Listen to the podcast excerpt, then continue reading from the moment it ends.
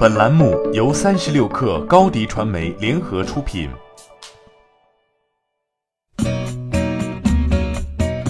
八点一刻，听互联网圈的新鲜事儿。今天是二零一九年三月二十二号，星期五。你好，我是金盛。腾讯昨天发布二零一八年度第四季度及全年财报，报告显示，腾讯 Q 四营收八百四十八点九六亿元，同比增长百分之二十八。市场预期为八百三十三点八亿元，净利润一百四十二点二九亿元，同比下滑百分之三十二，为二零零五年 Q 三以来第二次下滑。市场预期为一百八十八点五亿元，非通用会计准则下的净利润为一百九十七点三亿元，同比增长百分之十三。财报中提到，腾讯二零一八年度总收入的增长主要是受金融科技服务、社交及视频广告、数字内容订购及销售的推动。小米已经实际控制了一家拥有网络视听许可证的企业——九维宽频，而这对于短视频、直播等业务是一个必不可少的资质。不过，九维宽频的网络视听许可证已于二零一九年三月十五号到期，这意味着震惊视频 App 或许还存在着资质风险。另外，三十六氪昨天还报道称，小米推出短视频 App 震惊视频。瑞幸咖啡昨天宣布，中国联合航空有限公司原执行副总裁吴刚加盟瑞幸咖啡，出任公司副总裁，将分管企业战略合作，负责瑞幸咖啡 API 开放平台合作及金融银行业、民用航空、电信运营商等行业的深度跨界合作。向 CEO 钱志雅汇报，吴刚曾任职中国联合航空有限公司执行副总裁，在中国国航、东方航空、中国联航等民航领域工作超过二十年。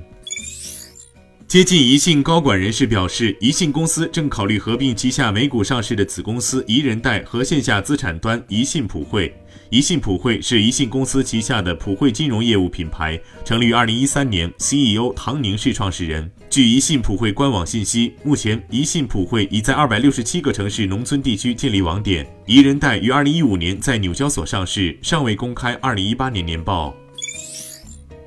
天猫国际进口超市将于今年五月上线，这是今年天猫国际直营业务升级后的直营卖场，与秒颜社、美妆、母婴、时尚、美家一同组建天猫国际直营五大场景。前期将聚焦在进口的快消生活品，由菜鸟提供全面配送服务，实现跨境物流三日必达。微软计划在二零二零年一月终止对 Windows 七的全部支持。现在，微软已经开始准备向广大 Windows 七用户推送这一通知消息。微软最近证实，它将在 Windows 七上显示服务支持终止通知，让每个用户都知道即将发生的变化，以及二零二零年使用无法接受更新的操作系统面临的风险。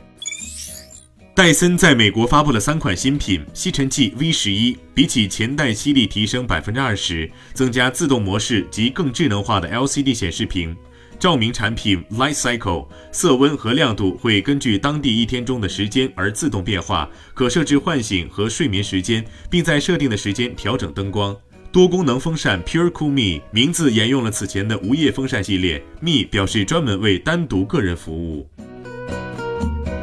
八点一刻，今日言论：网易高级副总裁、网易有道 CEO 周峰说，教育信息化是大有可为的领域，它可以帮我们解决教育过程中自动化、教育内容的数字化、教育方式的智能化。他认为，教育信息化的核心是怎样用信息化的手段去解决教育问题，在此过程中，AI 是一个非常重要的手段。